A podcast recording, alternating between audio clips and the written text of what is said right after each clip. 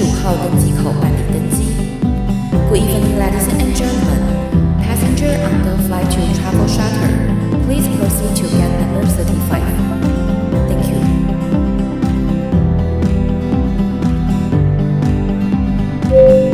各位贵宾，我们即将起飞，请确实扣好系紧您的安全带。谢谢。Ladies and gentlemen, we are ready for takeoff.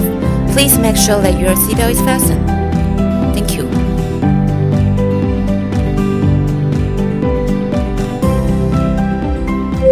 Hello，各位听众朋友，大家好，欢迎来到旅行快门，我是 Firas。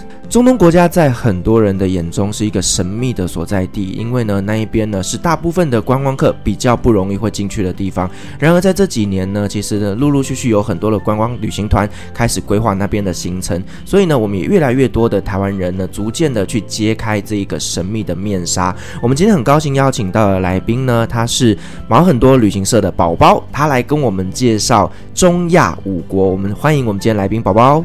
Hello，大家旅行快门的好朋友们，大家好，我是宝宝。宝宝真的是非常有精神呢。对啊。我昨天没喝酒啊，所以今天很有精神。没，而且我昨天没落赛，所以你的正常状态就是我们要摆两罐啤酒吗？可以，或是 whisky 我都可以。好，我们待会呢去买。好了，就我我先介绍一下，毛很多旅行社基本上就是毛病最多的旅行社。我们就在讲，因为我们两个人都是领队。然后也都是从事旅游业的人，所以我们大概很多方向都是从旅游的观点，嗯，然后去出发的。我们就是访问了很多不同的旅游的职人，或者是这一季我们在讲有关特殊旅行的部分，就是你喜欢用什么方式去旅行？嗯，对。那有的人比如说很喜欢去潜水，对，很喜欢去高空弹跳。那我们就起来来分享他去各个国家高空弹跳的经过啊，为什么有的没有的这样？对，我也有去上了他们一集哦。哦耶！对，没错，Firas 来分享一些他的一些赚钱经验。赚钱一边旅游一边赚钱也是一个很好的体验啊，哦，这个很棒，这个比打工换宿还好，真的真的。那一集讲讲那时候哦，看大家都应该去做这件事情，尤其是我们，但我们真的很忙，有时候哦。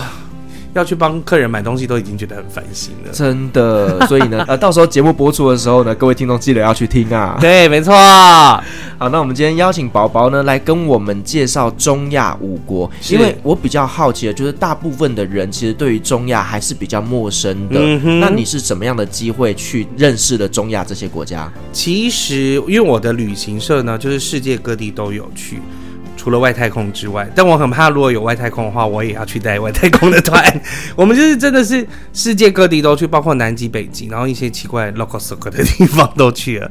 那中亚其实基本上呢，一开始你入门旅游或者是背包客，一定也不会想要去这个地方，因为它就是很少被提及的地方。对，我随便乱讲一个塔吉克。我只知道塔吉国，对，他想说哪里、啊？什么东西？他们其实以前都是俄罗斯殖民的，哎，不不不，俄罗斯统治的啦。那后来苏联解体之后，一九九一年之后，他们变成真正的民主国家。但说他们是民主，但目前还是都是专制的状况。对，都是专制，而且还有里面有一个所谓中亚北韩，就叫土库曼。哦，所以还是非常非常的极致。虽然有一些蛮专制的、独裁的，而且甚至是非常控制人民的.还是有的。那里面我们可能比较熟悉的是哈萨克。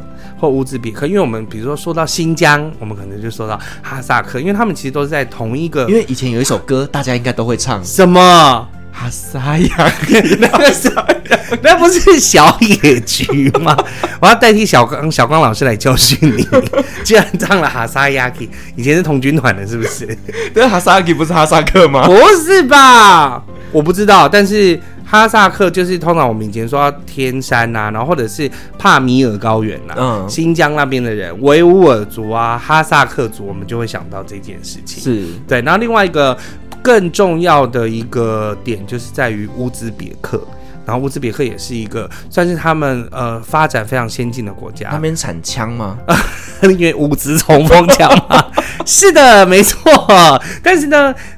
乌兹别克，它就是因为当时苏联统治的时候，它其实把那边弄得有点像莫斯科的感觉哦，okay. 所以他们其实那个地方的发展也都非常好。这些地方因为它都是在古代的大陆上面，所以它拥有的一些自然资源，然后跟矿产。都非常多，像比如说哈萨克或土库曼，他们都有石油啊、天然气等等。哦，所以他们的经济相对来讲是比较富裕的。对，哈萨克跟土库曼经济是比较富裕的。在乌兹别克最穷的就是塔吉克，我待会就会先讲塔吉克，它比较无聊一点。但是因为五国去都去了，就是想说。一起走，因为其实他们在历史的脉络上面，然后文化重叠性上面都是非常相似的。是因为 Frost 刚刚要访问我之前说，哎，他们都是突厥人，我说对。他们都是从就是北方的，就是游牧民族来的马背上的民族，所以对，就是一路这样子征服到了土耳其，所以这一整块土地都是突厥族。没错，但土耳其下面的阿拉伯王国在七世纪的时候又攻回去了。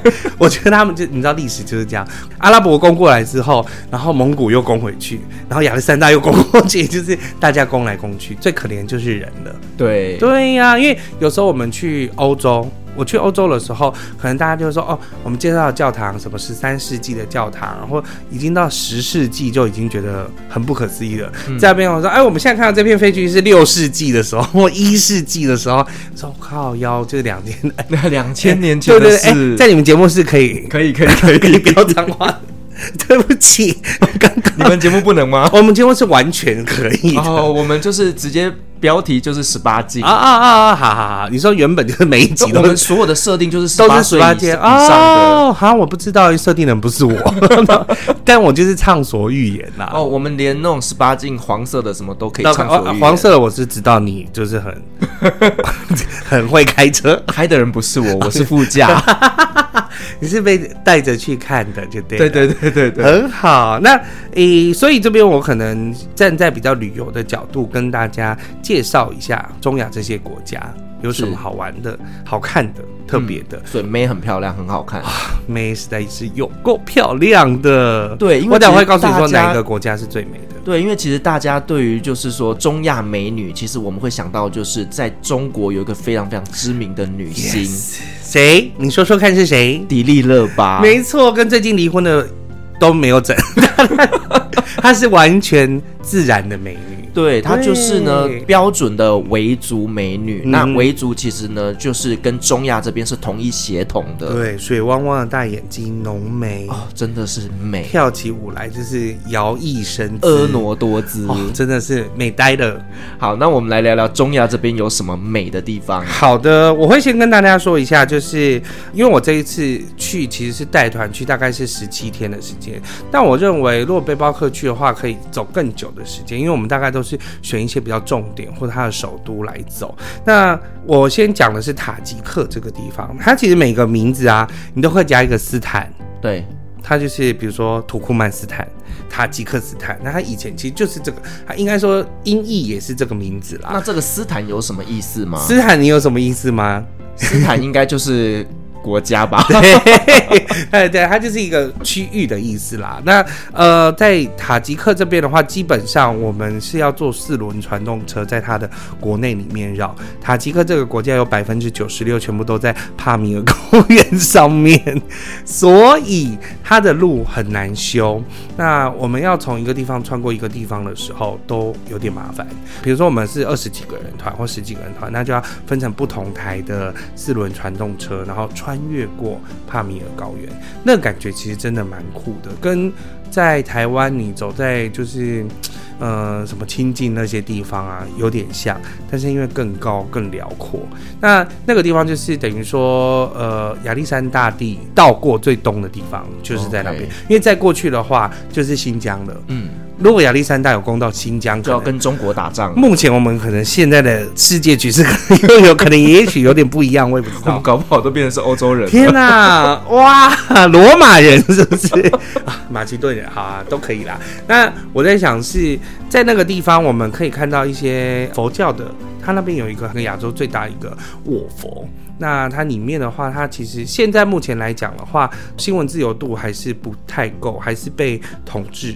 的情况，但是最美的就是你在山上绕的时候，只要你不晕车，你都会觉得那个地方非常美。但我就是叫客人说吃晕车药，是因为老实讲，比如说我们去很高的地方，我会请客人说，那你就吃那个看那个高原反应的药，因为你就是已经花了那么多钱来这个地方，你千万不要让自己的身体对受到影响之后，然后你没有办法好好享受美景，那还不如透过一些药物去控制它。那晕车药的部分就是可以吃一下，但其实你说它会多蜿蜒。像我们台湾，嗯，九弯十八拐啊，或者是法夹弯，法夹弯其实不会有，因为他们的山都已经是比较平缓一点的山，是，所以就是游在里面，就是哇，你会觉得非常的漂亮这样子。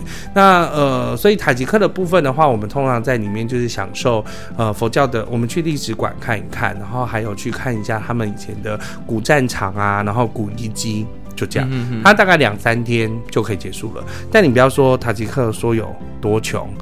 还我们还是可以住 Higher Regency 哦，它还是在首都，还是有非常高还是有五星级的饭店，非常高级的饭店。对，虽然一般人住不起，但是都是看起来都是都是商务客，然后跟呃商务人士，然后跟一些旅行团都是有在里面的。嗯、这个是塔吉克的部分，对，短短的，所以真的还蛮短的，真的蛮短的，真的是蛮短，因为它大概两三天就可以玩完了啦。OK，另外我要讲的是吉尔吉斯。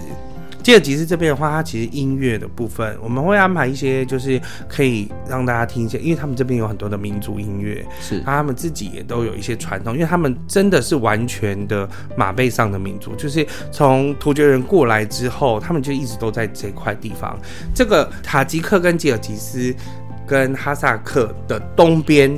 就是我们所谓的新疆帕米尔高原的部分，所以他们其实很多部分都是在呃山上，那还有一些湖泊，比如说像冰河的湖啊等等的。那吉尔吉斯这边的话是比较多自然的遗迹，还有很多公园，然后还有一些就是以前的人，你会发现他们在石头上作画。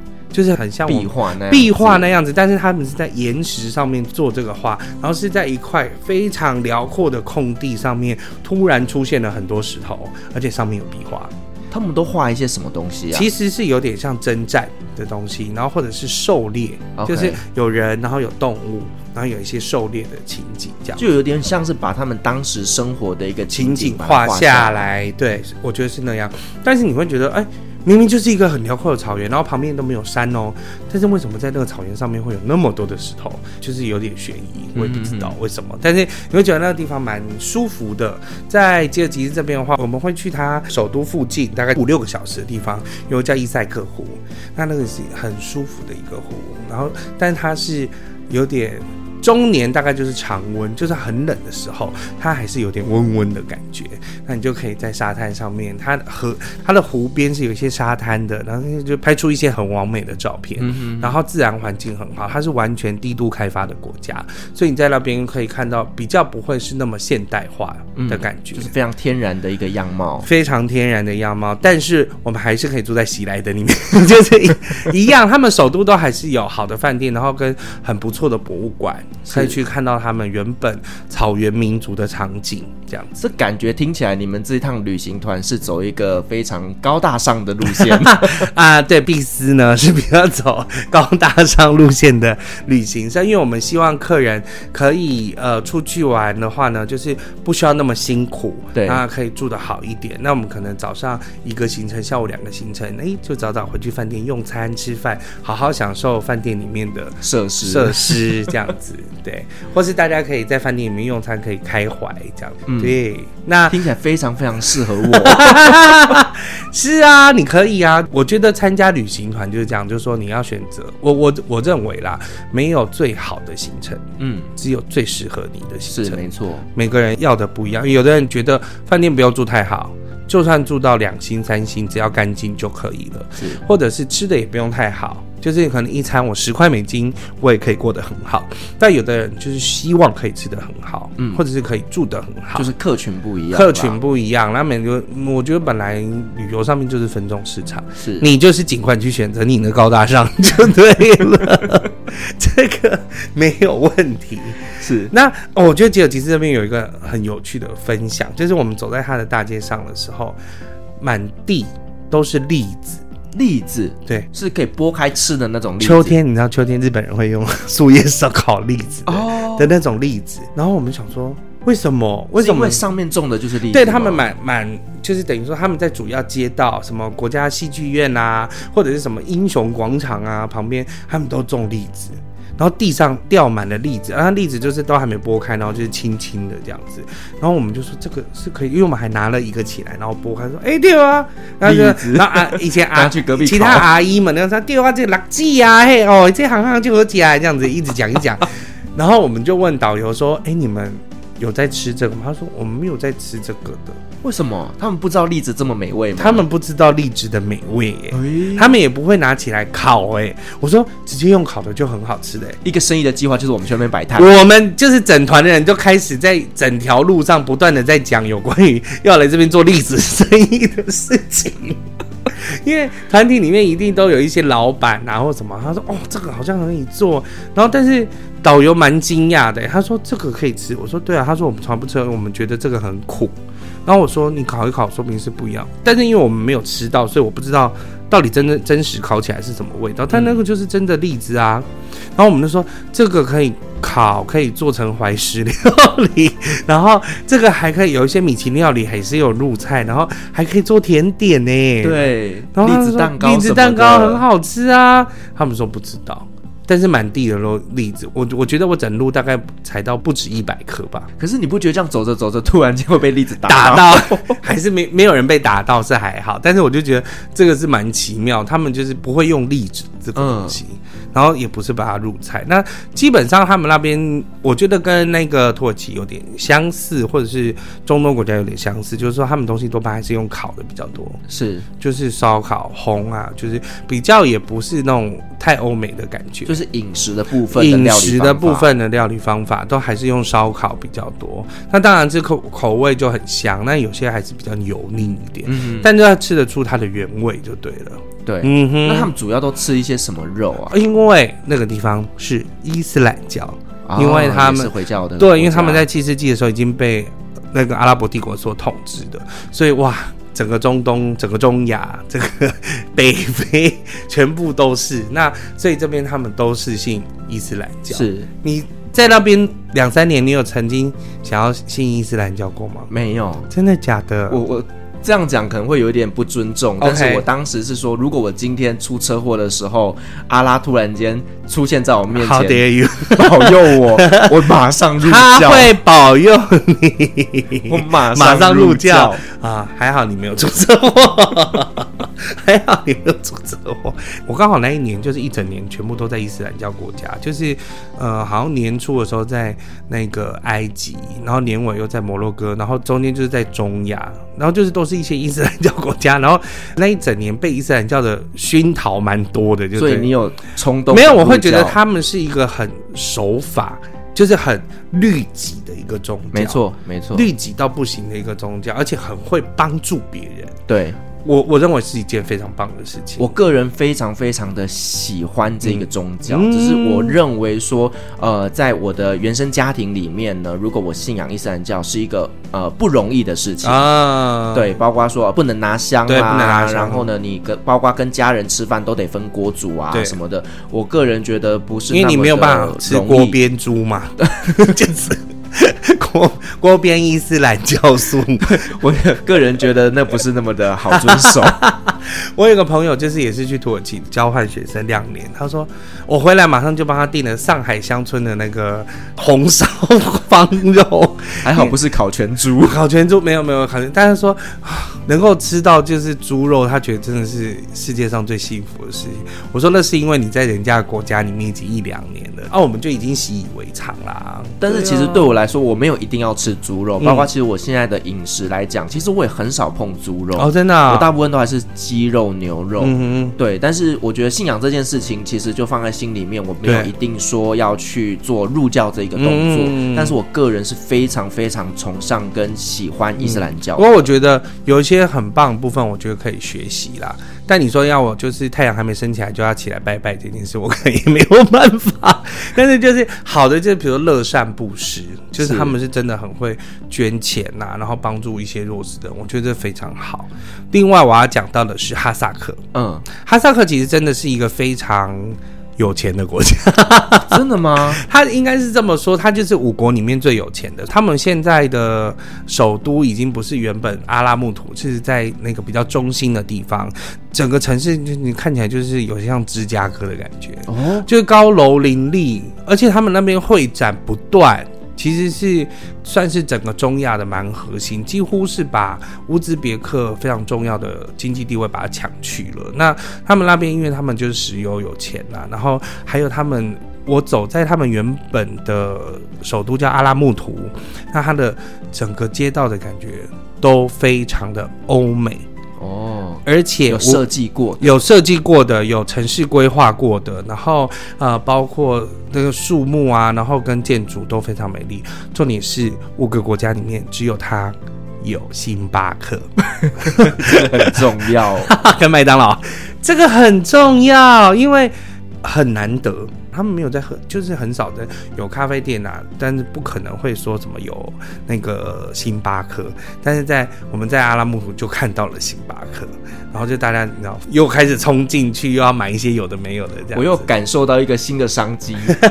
啊，这个已经商机要过了啦，这个帮人家带杯杯那个东西都已经，可是买到都不想买了呢，因为那个地方太少人去了，太少人去了，所以那个杯子可以卖吗，我也买了，就是你就你就会讲想说。嗯，好吧，大家都买了啊，我这五个国家里面就这个有啊，对啊，对啊，因为通常我们带团带久了，只要去任何一个奇怪的地方，说奇怪，就是说比较少人去的地方，就是买星巴克杯，大家就会说那个地方有星巴克吗？有没有像像我去罗马尼亚也是啊，我还先标注在我的 Google Map 上面，我通常会标注一些就是可以买星巴克杯的地方。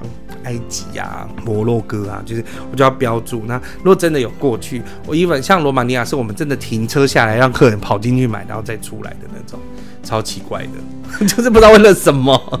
你知道我家里啊，就是呢有大概六七十个星巴克杯，uh huh. 然后呢，我每次只要回家，我妈都会问我说：“你什么时候要把它拿走清掉？因为很定喽。”你说我要卖掉啊？哦，但我个人有在收藏啊，对，因为那对我来说就是我去旅游的一个纪念品。是，我觉得那个是很棒的纪念品啦。对，所以我觉得他们商业头脑真的非常好。对啊，而且因为他现在你知道，国家杯卖完了，又卖城市杯，城市杯收集不完呢。我有一年去德国旅行，你知道那一次我扛了十六个杯子回来。城市杯行李箱都是杯子，城市杯根本就是收集不完事情。但是因为我们去哈萨克的时候，就是啊，我们刚好要走一段路去吃饭，中间就碰到了哇，客人那个整个。买翻，兴奋度，那个兴奋度很高，然后进去每个人都两袋或一袋，那当然还是也会有人买咖啡啊等等。那这是呃星巴克对有一些旅客来讲其实是蛮重要的，但是就是因为目前哈萨克有一些战争的部分，因为他们为了一些自由的部分，对前阵子有正在努力的追求民主的过程当中啊。那像我的那个当时去的导游。然后他也是之前好像有被抓起来关。哦，因为他就一直不断的在 Twitter 跟他的个人讲一些民主的对对对言论，或者还有就是对于目前国家政治的部分这样子，所以他就是有被算是被拘提，然后有被关起来一阵子，现在好像放出来，我是希望他没事。对，因为有一阵子没有听到她声音，有可能她被晋升了或什么的。但我只是希望她美，因为她蛮年轻的一个女生，很美。然后那时候我们就去玩，呃，因为她其实那个哈萨克那个地方还有一个叫做哈萨克大峡谷，它那边就有点像美国的大峡谷一样那么漂亮。嗯，那有些旅行团会去，有些旅团不会去。但是你在哈萨克其实可以多待几天，因为它的第一个它幅员广阔啦，那很多地方其实是在。呃，首都在离远一点的地方，但是我觉得如果只要交通还可以的情况之下，就可以去。那呃，旅行团的部分的话，大概就是我们后来就是把它加长到三天到四，原本只有两天，是后来我们大概加上四天，我觉得还可以去更多的地方玩。嗯、因为每次一回来，我们去考察一回来，就觉得啊。还可以再去哪里？还可以再再再多加一些东西，然后就行程就越来越丰富。没错，行程会超级丰富的。接下来我要跟大家介绍一个，就是土库曼。土库曼真是一个非常很奇妙的地方。土库曼斯坦呢，它就是中亚的北韩。哦，就是相对来保守、独裁，非常保守，而且他是以前是独裁到不行。二零零七年之前的总统，他也一样，他在一个广场里面，他也建了一个钟，很像一个钟的一个塔。那塔的最顶端，通常以前塔的最顶端，我们在呃，也许在一些国家里面会看到是智慧女神啊，或者是天使啊，对，他把他自己的雕像放在正上方。哦，那就真的很北韩了。而且他的手总是指着太阳，就是他会一直指着太阳到太阳下山就对了。哎、欸，他的手是会移动的吗？他的手，他的整个人会转的，他的整个人会转。所以你到那个你到那个地方去，你会觉得哇，天哪，就是。偶像崇拜到不行，嗯，啊，你会嗅得到很就是独裁的感觉。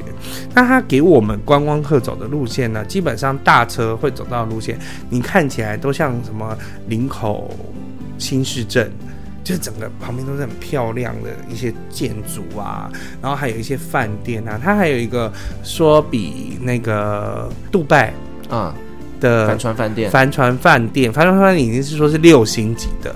那他说他那家是七星级的一个饭店，看起来有点像太空梭的感觉。嗯，那就是七星级的饭店，它就是有非常真的是高大上，不知道乘以几几万次奢华的奢华的行程。然后不是说行程，就是说它的给我们看到的全部都是非常美丽。我特别讲到一个，它它有很多，比如说独立柱啊、中立柱啊，然后它里面。因为土库曼的意思其实就是爱情之城。哦，那，它里面还有一个听起来很浪漫呢，还有一个爱情摩天轮，大家对这个有没有很熟悉？好耳熟的，对，爱情摩天轮，它就是真的在一个它的河边，然后它就建了一个摩天轮，然后那个摩天轮你看起来就是有点像法轮功的标志这样，然后但它里面是真的摩天轮，但因为没有冷气，所以我就不。客人去做，我觉得太恐怖了。然后，嗯、但是它下面就是一个汤姆熊游乐区，嗯，一个人都没有，但全部的灯、冷气，所有的东西都是打开的。怎么会这么冲突啊？照理说应该是不是很奇妙？很多人会去吧？没有人呐、啊，因为那个那个新市镇就根本就大家都住不起。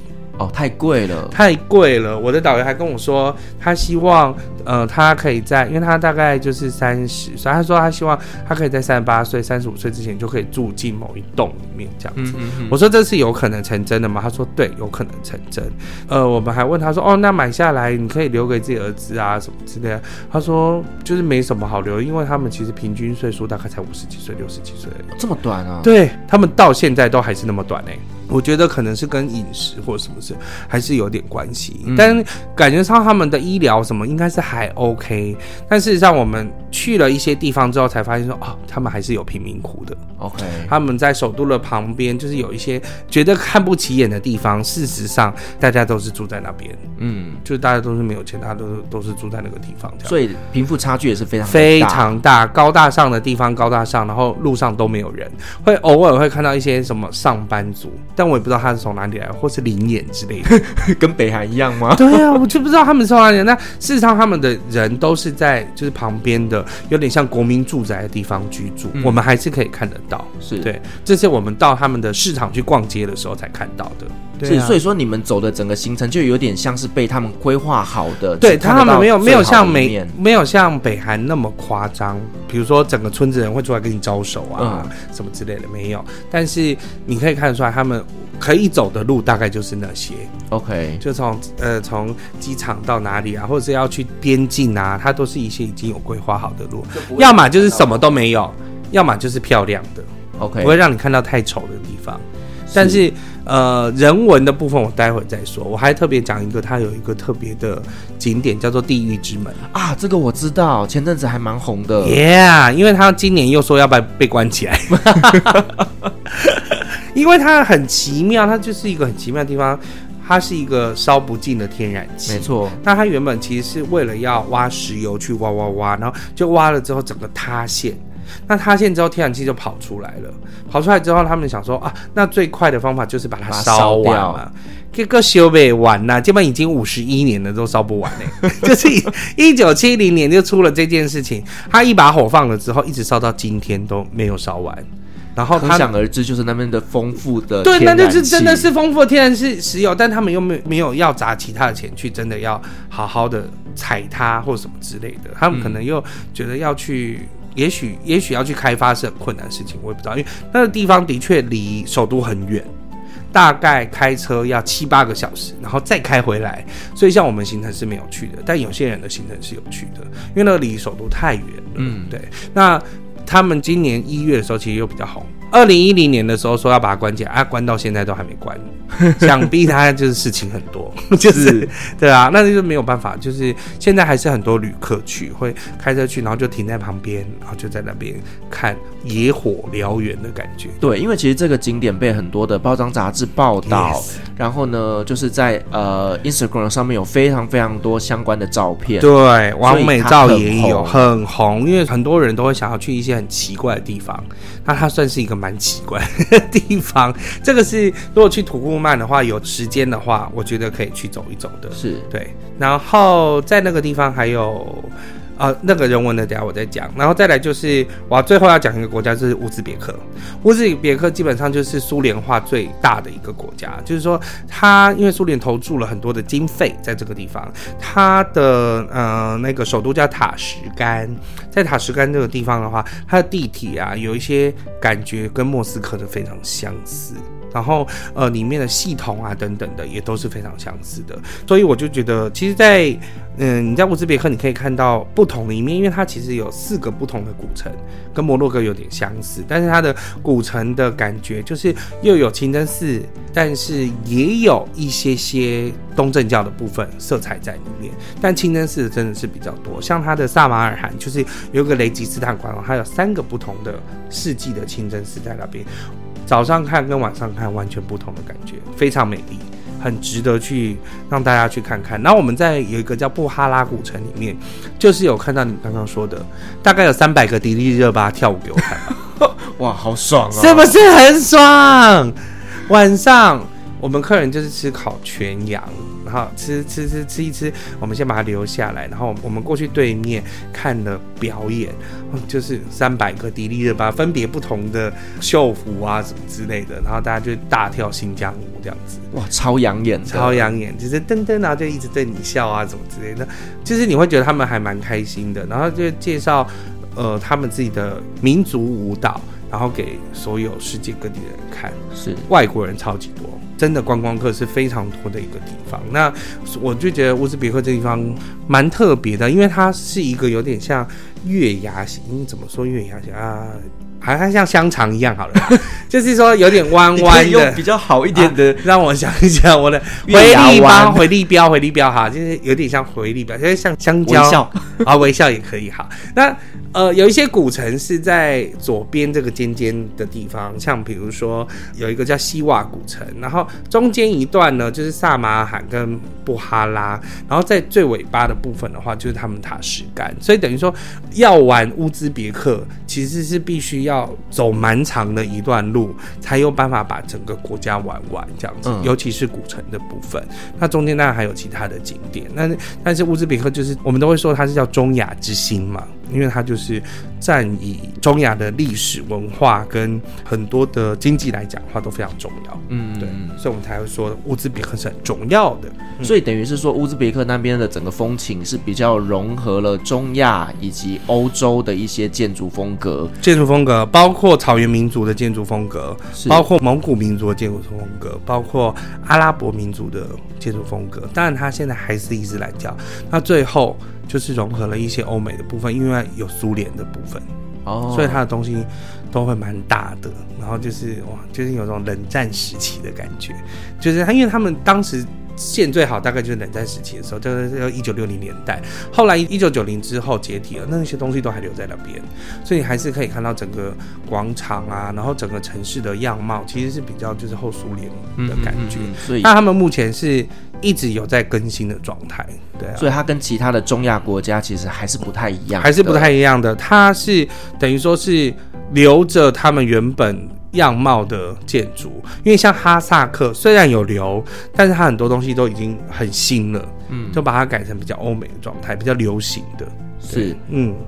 那我特别要讲的是，我想要跟大家分享这个地方的饮食，因为我们知道出去玩就是想说哦，我们都可以像吃一些当地当地美食，对，这个当地美食，比如说土耳其可能有很棒的，有有吗？土耳其？哦，这个要看团呢。啊，我在这边就要特别讲中亚的部分。我先讲一个跟你比较熟悉的，好了，这个是我在土库曼，因为我们去逛土库曼的一些市集，基本上每个国家只要是比较特别的国家，去逛它的市集，你才会知道说那个地方的名声，嗯。经济，然后跟他们到底生活的真正样态是什么？所以我们就去逛了市集。那他在市集那边就哎，客人有点肚子饿，然后对面有个店家在卖沙威玛哦，这个你很熟吧？超熟。可是你知道每个地方的沙威玛味道也不一样，不一样，对不对？对。那他的那个沙威玛是的确。呃，它的面包是烤箱拿出来的，OK，是新鲜烤的。烤完之后，那它的肉就是也是这边烤嘛，然后切切切切完之后，它又拿出来另外再烤一下下，然后才放到面包上，跟生菜啊，其他有的没有的，然后再加它的酱，哦，我觉得很好吃哎。我跟你讲，我觉得啊，在台湾的沙威玛那个已经不能算是沙威玛，它就是面包夹肉，对，那就是面包夹肉，然后再加美乃滋。有没有用心看得出来啦？嗯，但我觉得材料上还是不太一样。你觉得肉是肉质的问题？我觉得肉质有差，然后再来就香料上面也不太一样。哦、对对对，对，然后再来就是呢，面包也不一样，嗯、因为其实像台湾大部分都是用那个类似法国面包那样子的，可是其实，在中东国家大部分是用烤饼。对，然后呢，在埃及是用口袋饼。口袋饼干，对，对就是口袋饼干。口袋饼干是一个团体，对，口口袋，对，没这个口袋饼。真的。对，然后呢，加的东西也不一样，像是台湾大部分都是会放美乃滋，可是，在中东国家很多是放薯条，嗯、然后放生菜，啊、然后那个吃下去那个口感真的非常的酥脆，酥脆到不行哎、哦，超好吃，而且一放薯条哎，那就让你饱的，就是炸过的那种，就是细细的薯条，对，哇，那个看起来很好吃。那哎，他们也叫沙威玛。啊，都叫小乌嘛，都叫小乌嘛，好，我觉得好奇妙。然后我就想说，天哪，大家都是叫一样的东西耶。对，所以你到任何的类似这种中亚、中，中东国家，你只要讲小乌嘛、小乌嘛、小乌嘛，然后小威嘛，类似这样的音的，大概都可以点得到。哦，然后我们就有的夫妻就说要吃一个干嘛，我们就这买了，觉得哇，有够好吃，就觉得有时候是可以吃到一些。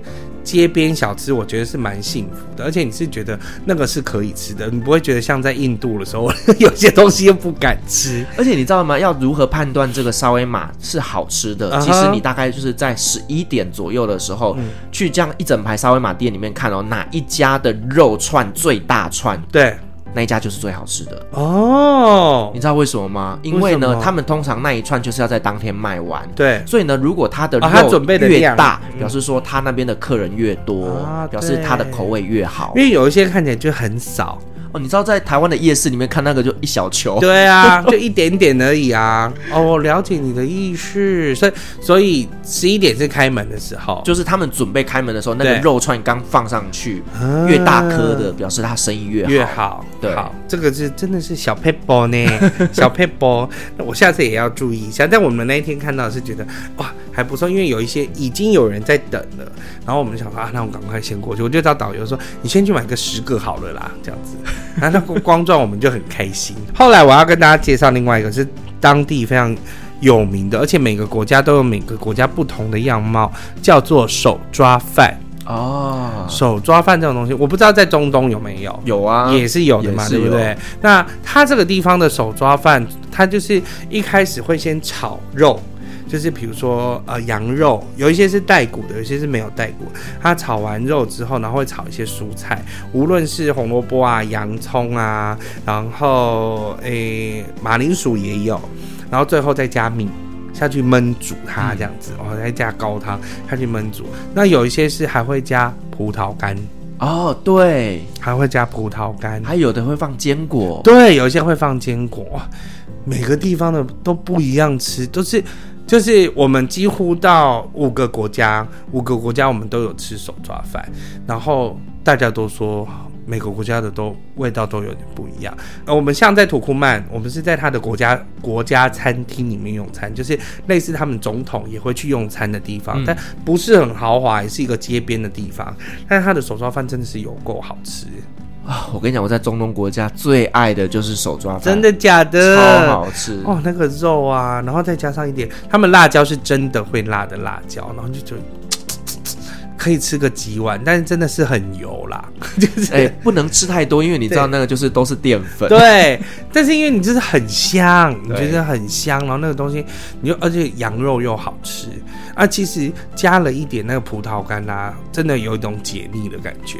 其实好像是手抓饭在沙乌地，他们通常会是在庆典的时候吃哦。例如说呢，我们以前在工地的时候，我们好举办什么样的庆功宴啦，然后业主就会叫我们去买羊肉饭、羊肉手抓饭。然后呢，通常都是买那种一整只的小羔羊，哇，那个最贵，哎呦，因为小羔羊最贵了，哇，你知道那一盘大概四五千块台币。天呐，听起来真的很好吃。对，那个就是他们在呃举办任何的 party 的时候才会叫。那一般你。去店家买那种一小盒一小盒的那个，其实就是比较一般平常人在吃的。对对，所以其实，在中东国家，你要吃到那种全羊的那种手抓饭，其实是 party 才会吃才会吃得到的。对，天哪！但是呢，我们这个行程里面就已经吃了两次的全羊大餐啊，因为你们是高大上。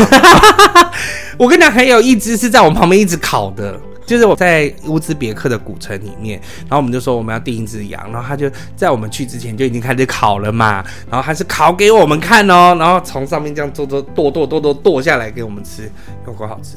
然后另外一只是烤好了之后整只送过来，就是说，哎，这个是你们的羊这样子，然后就把头剁掉了，分解给我们这样，哦，真的是。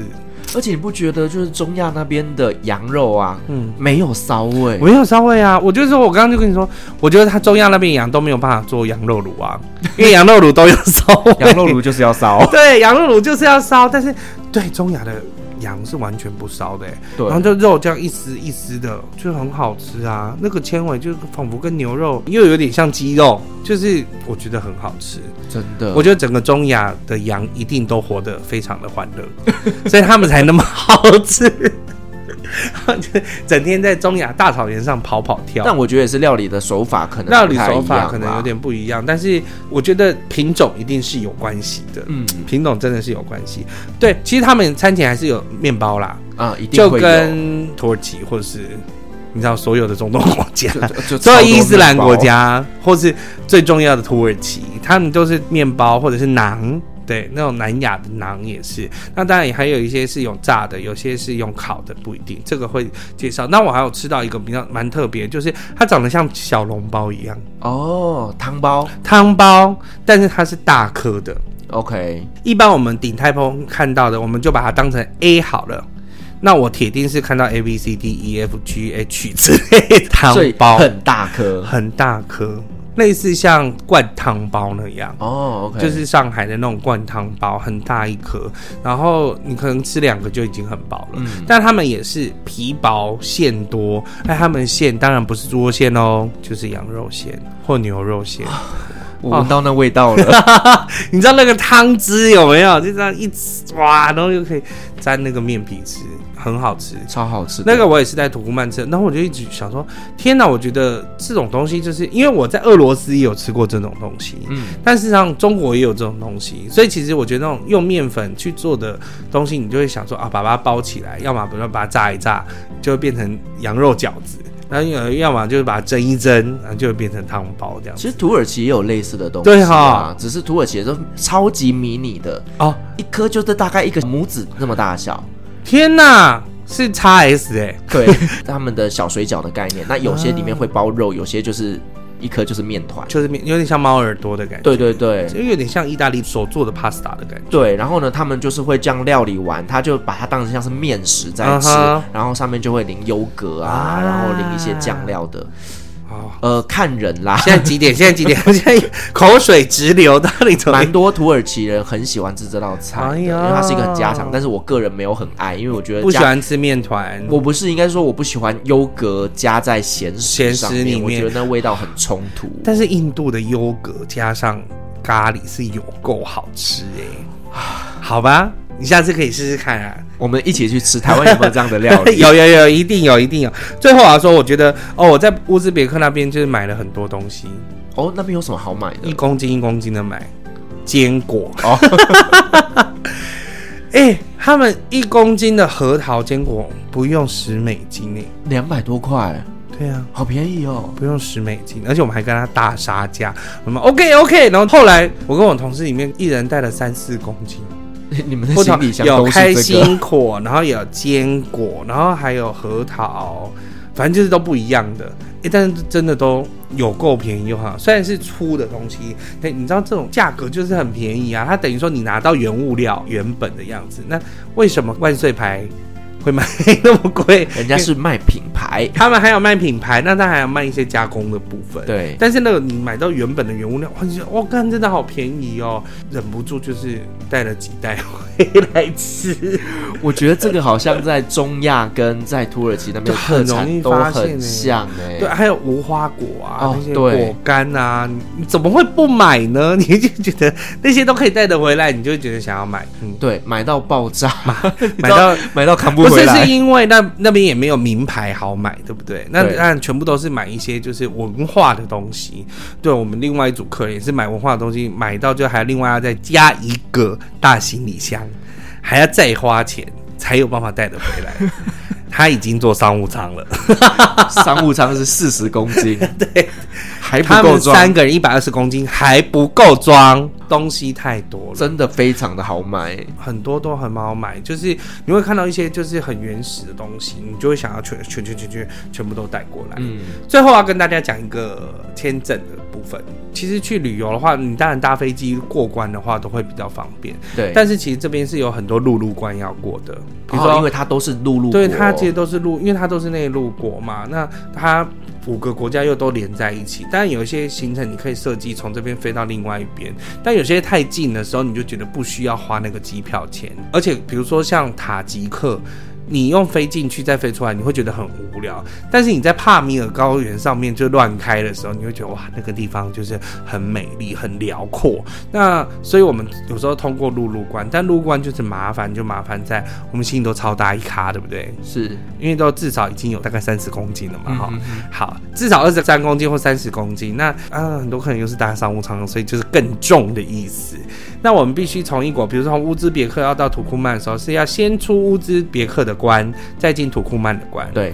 但是乌兹别克呢，要进去关的时候，行李要先扫描一次。嗯。盖完章之后，行李又要再扫描一次。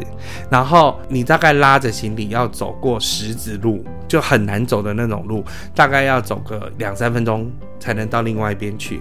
然后你又要再 scan 一次你的行李，还有再盖章。盖完章之后又要再 scan 一次，等于说你过一个关就要四次的 scan。麻烦就是麻烦在每个 scan 台大概都跟你的内内一样高，就是你必须要把整个行李搬到搬起来，你要把行李这样搬起来。那你知道整团里面有时候总是会有一些老弱妇孺吧，你就必须要帮他。我觉得我那几天双手就是非常的健壮。你就是去重训的，我就是去重训，我就不断的把客人的行李搬上去，然后还要过去的时候要帮他搬下来。因为一个过去要要一这样搬搬，我这边全部都搬完了，他赶快过去接这样子，啊，真的是有累到我。到底为什么扫描的要放那么高？我不知道，像东南亚国家，他们就会比较，就是我认为他们是比较亲民一点，因为他们都是直接放下去，然后他们就会到滚轮上，然后是低低的再拉起来这样。那我就觉得比较合理嘛，比较人性，对不对？但是不知道为什么他们的就是扫描器都超级高。让我觉得很烦心，他就是不要让你买太重，啊。那五个国家里面，我们大概过了四次陆路关，嗯，我大概就是做了这些重训。哇塞，整团。都要一定要做这些事情，我就觉得都有眼冒金星的。这个领队辛苦了，领队超辛苦。虽然他过关时间，呃，我就过最久就是到土库曼的关，大概要两个小时，而且人真的很多。那还好，然后有有钱能使鬼推磨嘛，嗯，我们都会准备大概几百美金，就是有需要的时候我们就。先拿塞一点钱，塞一点麻烦一点，这样基本上陆路关都算是通关，算是蛮顺利的。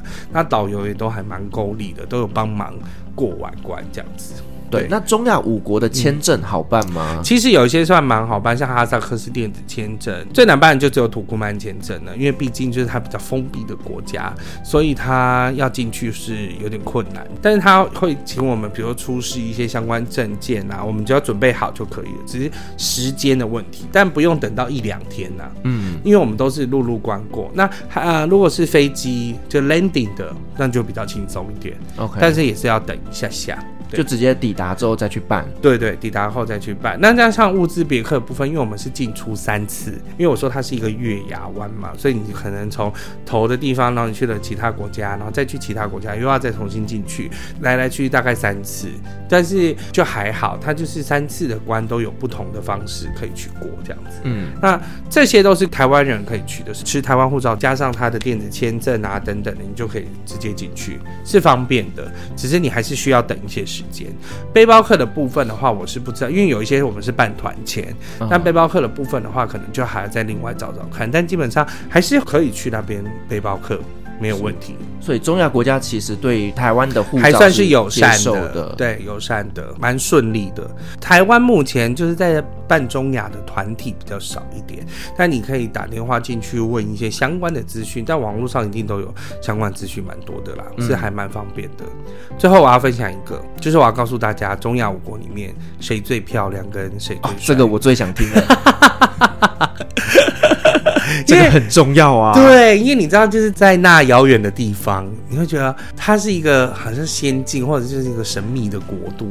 那五个国家里面，其实女孩其实都像你说的，就是迪丽热巴，就每个都是迪丽热巴，千千万万个迪丽热巴，哇塞！但是有一个地方的迪丽热巴真的是美到不行，而且他们的穿着也是，就是土库曼的妇女。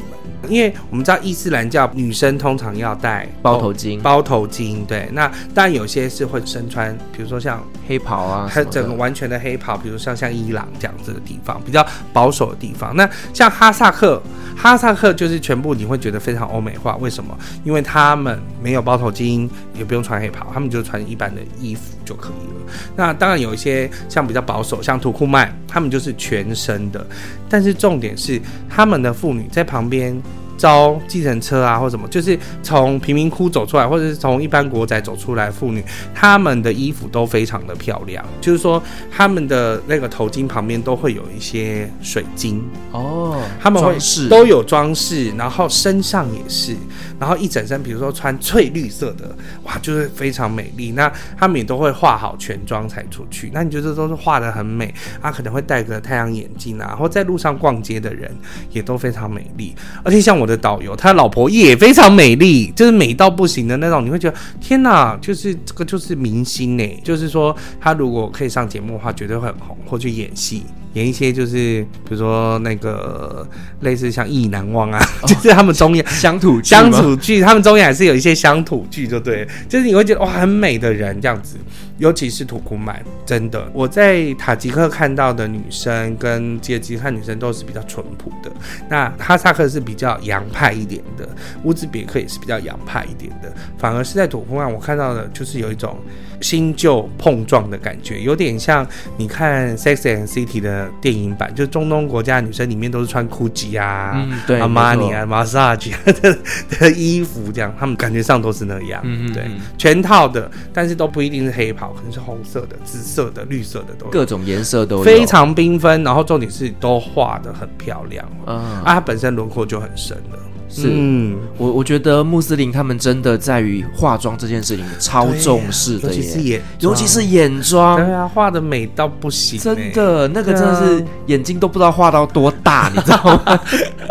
对，而且是根本就好像都不用装假睫毛就已经美到不行。然后最后我要分享哪一个国家的男生最帅，这个也很重要，很重要。就是我觉得种族还是可能有一点差别。就是那时候我我到了那个阿拉木图机场。嗯，哈萨克的签证官大概就是有种马英九年轻，然后加上一点帅气的泰国人，再加上彭于晏，就那种大眼睛，有点脸比较长一点，然后梳一点油头的签证官，我好难想象马英九跟彭于晏结合在一起哦，还是会就年轻的时候，你会觉得哦，年轻的时候那种男生就是帅气的，有点像费翔，然后眼睛再大一点，啊 okay、然后就是很帅气，然后或者是有点像一些泰国的年轻男孩，哇，然后就是梳个油头啊，然后穿的很帅，但因为他们穿制服嘛，但是我后来发现，天哪，哈萨克男生是真的帅，